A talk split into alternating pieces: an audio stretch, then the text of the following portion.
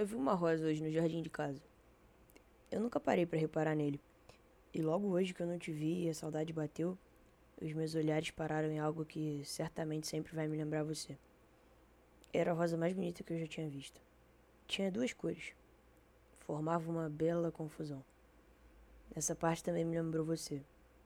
E eu não acho que tenha sido coincidência. Minha cabeça me pregou uma peça.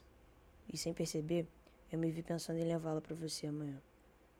Mas aí eu parei e lembrei que você nem falou nada sobre nos vermos. De novo. Parei e lembrei que você simplesmente não falou nada. De novo. Entendi que talvez eu devesse parar de falar.